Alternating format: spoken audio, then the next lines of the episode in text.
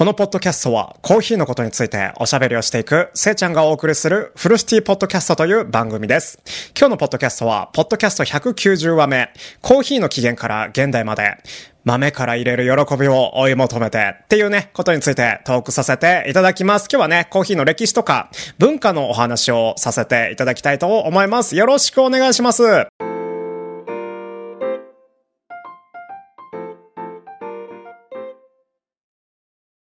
コーヒーのね、あのー、文化、そして歴史っていうね、話から喋りたいんですけど、そうなるとね、やっぱりコーヒーってどこで生まれたかとか、コーヒーってどこで発見されたか、つまりね、コーヒーの起源についてね、おしゃべりして行きたいっていうね、思いが強まっているせいちゃんでございます。コーヒーの起源はね、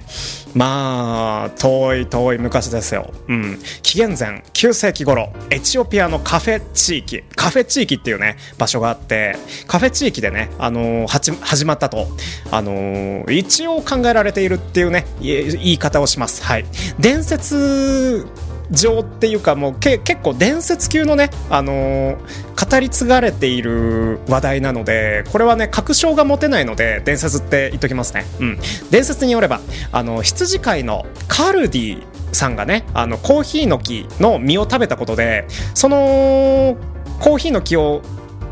コーヒーの木の実を食べたことでその羊飼いのカルディさんが気分がすごい高揚して目が覚めたっていうねことをね発見したっていうのがあのコーヒーの起源だと言われております。そしてねその羊飼いのカルディさんのね名前を冠したお店カルディがねあのありますよね。その後ねコーヒーはアラビア半島のヤーメンっていうねところであの栽培されるようになってあの飲まれ始めましたねコーヒーが。コーヒーはねアラビア人の文化に深く根付いてコーヒーハウスっていうものができてコーヒーハウスがね、まあ、つまりは今でも現代もね同じように社交の場としてね発展してきました。16世紀にね、あのー、オスマン帝国。まあ僕はね理系なのでちょっとねこう歴史上のね話は結構疎いんですけど今日ねめちゃめちゃ調べてきたので披露させていただきたいと思います。オスマン帝国のね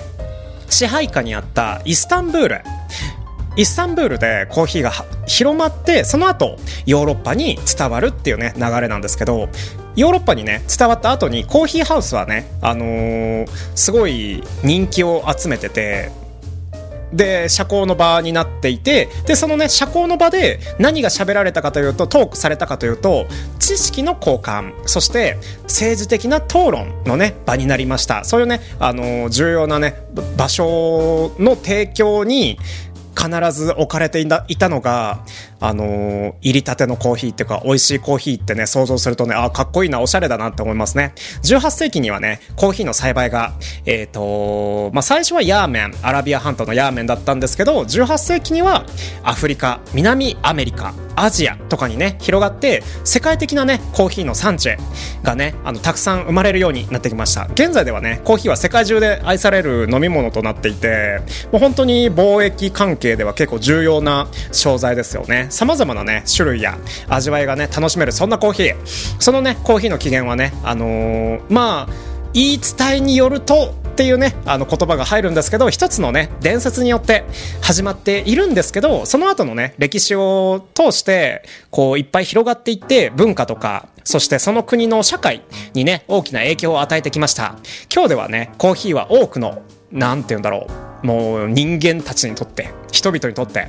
あのもう欠かせないね朝の一発目のドリンクには欠かせない飲み物になってその魅力はねもっともっと広がっていきます。もしかしたら宇宙人も飲んでいるかもしれない。そしてねコーヒーの歴史。っていうねところに入れるんですけどこれで。コーヒーの起源を喋ったのでコーヒーの歴史についてね喋っていきたいんですけどコーヒーの歴史ってねめちゃ古いんだよね。めちゃ古いから文献を読むしかないんだよね。けどその文献を読んでもあの当時の言葉だからよくわからないっていうね部分があるので結構推測とか憶測で憶測であの喋られることが多いんですけどそれにねあの加えてなんですけど複数の伝説とか歴史的なね出来事によってあのー、織り交ぜて語られているので結構ね分かりづらい部分があるんだけど代表的なねコーヒーの歴史について5つねあの5つのポイントに分けてあの今回持ってきましたエチオピアでのコーヒーの発見ですね。コーヒーの起源はねあのさっきも言ったようにエチオピアのカフェ地域とされています。伝説によればあの紀元前9世紀頃羊飼いさんのねあ羊飼いのカルディさんがコーヒーの木の実を食べたことでそのコーヒーのね才能というか効果か、うん、効果にね気づいたっていうねことが一つ。そして二つ目がアラビアでの普及。カフェ地域からアラビア半島にあのコーヒーが広まって15世紀15世紀から16世紀にかけてもうね15世紀16世紀なんて全く思いつかないというか歴史の勉強でしか親しみがない時代ですけど、うん、それをね16世紀までにねかけてコーヒーの栽培とねコーヒーの飲用あの飲むことですね。飲むことが一般的になってきてコーヒーハウスっていうねお店がアラビア社会の中心になった。そして3つ目イスタンブールでの普及。16世紀にはオスマン帝国の支配下にあったイスタンブールでコーヒーが広まりました。イスタンブールではコーヒーハウスが設立されていて文化的な交流とか文化的な政治的なうん、政治的なのを文化的っていうのか、文化的なのを政治的っていうのか、ちょ、ちょっとそこはね、あの、また喋りたいところなんですけど、うん、文化的なね、交流とか、政治的な討論の場として、あの、重要なね、役割を果たしていきます。そして、ヨーロッパへの伝来ですよね。ヨーロッパ、あの、まあ、つまり17世紀くらいにコーヒーがね、あの、ヨーロッパに、こう持って来られてっていうか伝わってコーヒーハウスがね、あのー、世界各国に広がっていきます。コーヒーハウスは学術まあお勉強ですよね。お勉強とか文化のねあの中心になってなんだろうね知識のね交換の場として重要なね役割を果たすっていう果たしたっていうのがコーヒーハウスなんですけどその中心を担っているのはコーヒーですよね。うん、であの5つ目がコーヒーの産地の発展。まあ、たくさんね、あの、コーヒーの栽培をする、あのー、国が18世紀以降、いっぱい広がっていますよっていうね、お話ですね。アフリカとか、南アメリカとか、アジアとかのね、あの、地域で栽培されるようになって、多くの国がコーヒーのね、主要な産地となりました。現代のね、コーヒー業界はね、この長い長い長い歴史をね、基盤に発展していって、いろんなコーヒーの品種とか、いろんなコーヒーの焙煎の仕方とか、いろんなコーヒーの抽出方法、そんなの、そんなものをね、あの、開発したりとか、存在させていたりしております。コーヒーはね世界中で愛される飲み物であり人々のね生活そして文化に深く深く根付いています。これをね、あのー、もっと喋りたいんだけど もっと喋りたいんだけど、うん、あの早口になっちゃってごめんね。あの結構自分が分析っていうか研究したコーヒーについて自分のね特技であるコーヒーっていうね分野について喋ると結構ね早口になっちゃうのがねあの僕の僕せいちゃんのね悪いところなんですけどそんなねコーヒーの歴史の中で育まれたコーヒーの文化っていうことについてもっとね喋りたいというか深めたいですねここからね。ね。コーヒー文化はね世界中で広く存在していてまあ国とか地域ごとにあの独自のねあの特徴とか伝統があります。本当にねコーヒーの飲み方一つとっても全然あの違うのでいろんな国でいろんなコーヒーを飲むのが意外と夢ですね。でその代表的なコーヒーの文化まあもうキリがないのでそれをね代表的なコーヒーの文化は何なんだろうって思ってブログで書いたのが、まあ、まあ4つくらいあります。はい。1つ目がイタリアのエスプレッソ。っていう文化だね。うん。イタリアはね、エスプレッソの本場として知られているのはご存知でしょうか僕はね、結構昔から知ってたんですけど、まあ苦いね、苦い。すごい苦いコーヒー。つまりそれがね、エスプレッソなんですけど、そのエスプレッソはイタリア文化の重要なね、一部でございます。イタリアではエスプレッソを楽しむためのカフェ、とか、まあ、バールっていうんだけどそうこうエスプレッソを飲む場所、うん、がねあの数多く存在していてそのイタリアの人たちは日常的にもう毎日のようにエスプレッソを飲みながらあの社交とかね、まあ、カフェ休憩を楽しんでいるそんなね、あのー、時代でございます。そして2つ目の文化はトルコのコーヒーですね。トルコのコーヒーっていう文化ですね。トルコではねコーヒーは長い歴史と伝統を持つ重要な飲み物でございます。トルコ式コーヒーって皆さん聞いたことあるでしょうか？多分ね、聞いたことはないけど、YouTube とかで見たことあるよっていう方はね、結構いると思う。トルコ式コーヒーっていうのは、まあ砂の中からコーヒーが溢れ出してくるような、そんなね、あのー、独特の入れ方をする特有のね深い味わいと豊かな香りがね特徴的なコーヒーそれがねトルコ式コーヒーなんですけどコーヒーをねあの入れる方法とか飲み方にもね独自のルール。飲む一杯飲むのにもルールがあるんですよ、うん、そういうねルールがあるっていうね、あのー、特徴もあるしまたねトルコではコーヒーを飲むことが社交の場のなんなんて言うんだろうね。俺たち親友だよねみたいな信仰のねあの証とされております。そしてね3つ目。スカンジナビア、えー、スカンジナビアの、のコーヒーの文化ですね。スカンジナビア諸国。まあ、簡単にみんなが知ってる国を挙げるとしたら、ノルウェー、スウェーデン、デンマークってところですか。それらのね、諸国、国々では、あの、コーヒーがね、日常生活の重要なもうな、なんだろう、儀式に近い。うん。スカンジナビアでは、あの、明るいローストの、明るいローストって言ったらわかるかな？そうだね。焙煎度合いが浅いコーヒー、まあ、つまり酸味がね、際立ったコーヒー、が結構一般的でコーヒーはね家庭とかあの職場で頻繁にね楽しまれているようです。またねコーヒーブレイクコーヒー休憩として知られる休憩時間もねあの必ず取っているっていうねそういう重要なね文化の一つになっているのがスカンジナビアのあのコーヒー文化でございます。そしてそしてねあの代表的なものにこれ入れさせていただきました日本のコーヒーの文化。日本ではねコーヒーがね人気のある飲み物となっております。必ずしも欲しいわけではないけどなんとなく朝に飲んでなかったななんとなくやる気がないなとかそういうねなんかやる気にも直結したコーヒーなんですけど日本のねコーヒー文化は丁寧な抽出方法と美しいサービスのスタイルにね特徴があります。例えば店員さんがガムを食べながらコーヒーをコーヒーを持ってきたりしないですよね。それにコーヒーを一杯ずつ丁寧にハンドドリップで入れるお店結構ね世界中では日本くらいなんですよ。うん。でね、日本ではね、コーヒーショップとかカフェがね、結構多くて、コーヒーをね、ゆっくりと楽しむ。そんなね、あのー、環境がと整っているっていうのがね、コーヒー文化の、あのー、一つとして、4つのうちの一つとして、あのー、書かせていただきました。本当にね、あの、本当に本当に世界中にはコーヒーの文化たくさんあるので、皆さんで調べてほしいんですけど、もう今出したのはね、例題ですね。うんん。一部。もうめちゃめちゃ一部です。世界中にはねあのめっちゃコーヒー文化があの存在しているのでコーヒーはね人々あの世界中のね人々のね生活とか文化に深く根付いていて地域ごとの個性とか特徴が楽しめるそんなねあの面白い飲み物もう無限大の飲み方があるそんなねあのー、重要な文化のもの、重要文化財なのかな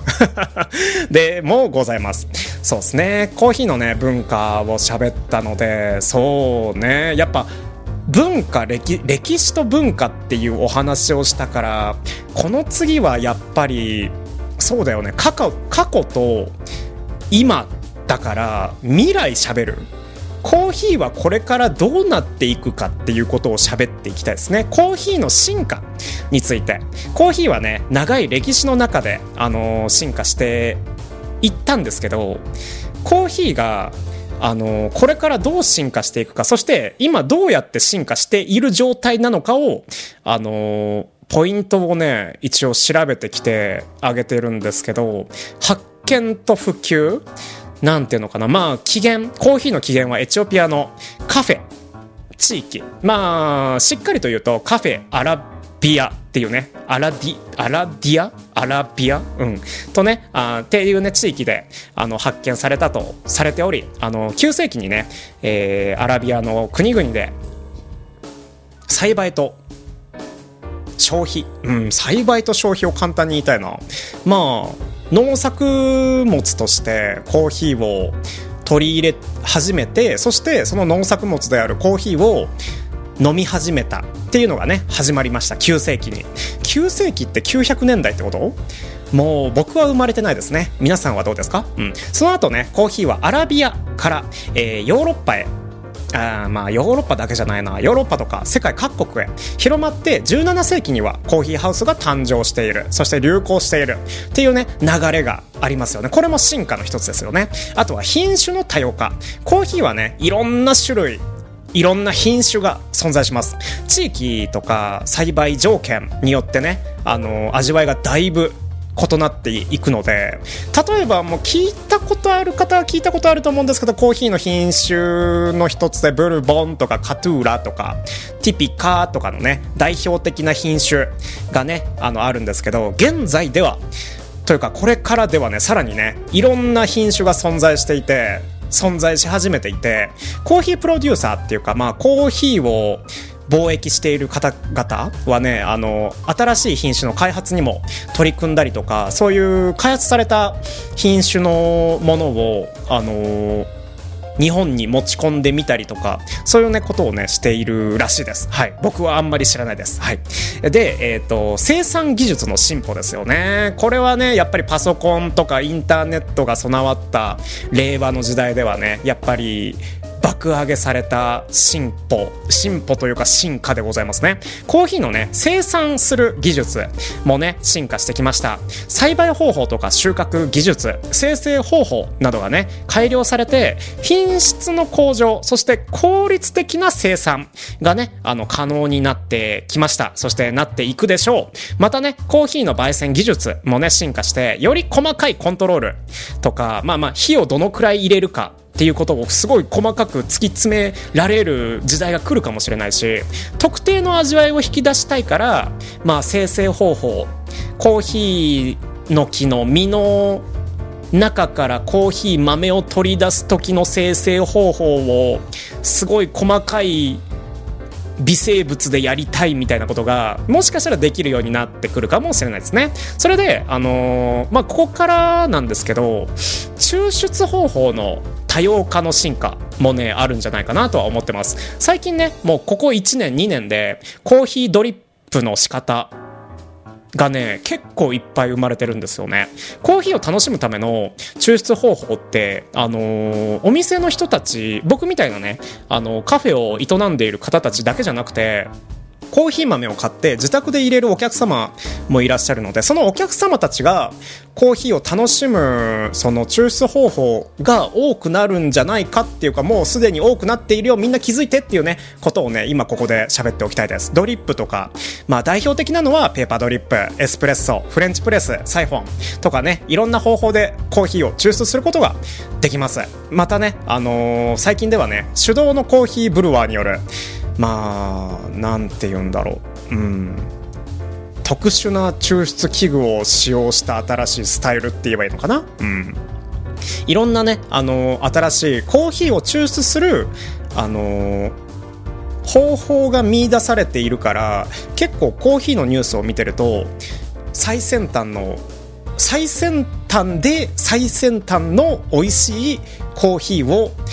作ることができるし見つけることができるかもしれないのでよかったら調べてみてください。そして消費者さん。まあお客様ですよね。あのカフェオーナーである僕せいちゃんから見れば。あのお客様の意識の高まりがねもうすごい。これこれも進化の一つです一つですよね。最近ねコーヒーに対するお客様の意識がめっちゃ高い。すごい高い。もうどれだけ知識持ってるんですかって思うくらい。もうカフェオーナーの僕より知識持ってるじゃないですかって思うくらいあのお客さんの方がコーヒーの知識結構持ってる場合があるのでなんだろうね特定の産地とか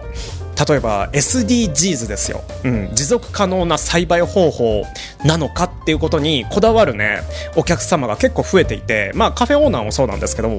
ェアトレードとかね。こここれはねまた喋りますけどフェアトレードしてますかとかオーガニックなコーヒーですかとかねそういうね要素を重視する。あのお客様消費者さんもね増えています。であのコーヒーの風味とか品質に対する関心もね結構昔昔って言っても50年前くらいなんですけど50年前くらいと比べると風味とか品質に関する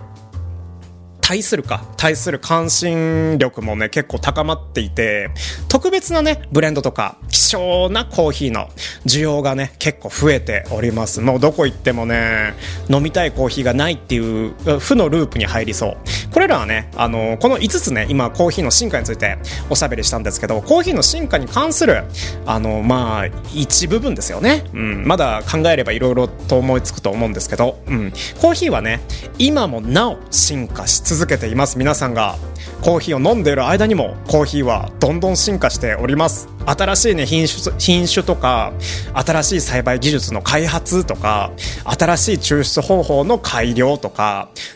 お客さん、消費者のあのニーズとか思考のね変化はこれからねどんどん進化をしていってそれに伴ってコーヒー自体の進化もねあの促されているのでそういうコーヒーをね育てるというかずっと見つめているっていうことはフルシティポッドキャストの僕せいちゃんとしてもあとは実際にねカフェを運営している営業している側の僕せいちゃんとしてもすごいねあの大事なことだと思っております。なのでなんだろうねコーヒーってやっぱ文化に深く根付いちゃったよねっていうねことがねやっぱり重要ですねこの今回のトークでは。コーヒーはね世界中で愛されてまあコーヒーの発見はあのもしかしたらすごいただの偶然だったかもしれないけどその偶然が今やもうコーヒーがなかったら辛いって思うくらいなそんなねあのレベルになっているので愛されてますよね。コーヒーって世界中で愛されていて広くね普及している飲み物。で文化的にも重要なねあの役割を果たしているのでそういうなんだろう文化的意義ってちょっと難しい漢字を使うんですけどコーヒーの文化的意義ってなんだろう？うん。例えば社交の場としての役割ってさっき言いましたねコーヒーはあのコーヒーがあることによって人々お客さんが集まって交流するための場として重要な役割を果たしています。はい。あと2つ目、えー、文化の一部としてのコーヒー。これが文化的意義なんですけど、コーヒーはね、特定の文化、地域のアイデンティティ、アイデンティティですよ。個性ですね。個性の一部としてあの捉えられているので例えばねイタリアのエスプレッソ文化とかトルコのトルココーヒー文化とかねさっき紹介した通りなんですけどそれぞれの国地域であの独自のコーヒー文化が存在していること自体がねもうすごいことだよね。もう本当にちょっと海を渡ればコーヒーの飲み方がガラッと変わっちゃうの面白いよね。そして儀式儀式としてのコーヒーの利用ですよね。儀式でなんでコーヒー使うのっていう話なんですけどコーヒーをね入れる過程自体が儀式だよねっていうお話でございます。コーヒーメーカーとかエスプレッソマシンの操作とかあのー、ハンドドリップでコーヒーを入れるとか、サイフォンであのコーヒーを入れるっていうね、そういう抽出方法自体、それをコーヒーを入れている自分っていうね、自体が、あのー、な、なんて言うんだろう、コーヒーを準備する行為自体がね、あの、楽しみとか、リラックスのね、あの、要因になっていますよね。これもね、意義ですよね。うん。あとは文学とか芸術とのね、結びつきも強いコーヒーは。コーヒーはね、多くの文学作品、そして芸術作品にね結構登場してますよ、うん、よくよく目を凝らして見てみてください。創造性とかね試作の源としてね描かれることが結構ございます。作家さんとか芸術家さんがコーヒーを飲みながら創作活動を行うことはね結構いろんな文献で読んでればわかるし結構知ることができるのでよかったらね注意深く見てみてください。僕もねえー、そうね獅子文禄さんっていうねあのー、作作家さんって言ったら失礼かな。文学界の巨匠がいるんですけどが「コーヒーと恋愛」っていうね本をね書いているのでよかったら読んでみてください。コーヒーがね創造的なインスピレーションでインスピレーションを与えるとねされております。そしてモーニングまあ朝のルーティン。としてのねコーヒーも文化的意義だよねって思うよね。うん。多くの人々にとってコーヒーは朝の目覚めそして朝の始まり一日の始まりのねあの一部になっているそれがねコーヒーでございます。朝のコーヒータイムは日常の、まあ、ルーティン、まあ、つまり一貫した習慣習慣ですよね。習慣として定着して心地よいリズムを提供してくれます。もうねコーヒーは単なる飲み物ではございません。コーヒーはねコーヒー以上の意味そしてコーヒー以上の価値を持っていて僕ら我々人類人類のねあの生活とか文化にね深く根ざしている。そしてこれからもあのね僕ら地球上のね人間そしてもしかしたらもう宇宙で宇宙人がコーヒーを飲んでいる。そんなね未来がねあるかもしれないし宇宙人と交易するタイミングはもしかしたらコーヒーがネックになってくるかもしれないっていうところまでねあの想像できちゃうのが面白いよねっていうことで今日はこの辺りでポッドキャストを締めたいと思います。ここまで聞いてくれてどうもありがとうございました。Spotify、Apple Podcast にもこのアーカイブを残しています。ぜひまた聞いてみてね。それでは夢の中で3時間後お会いしましょう。ありがとうございました。バイバイ。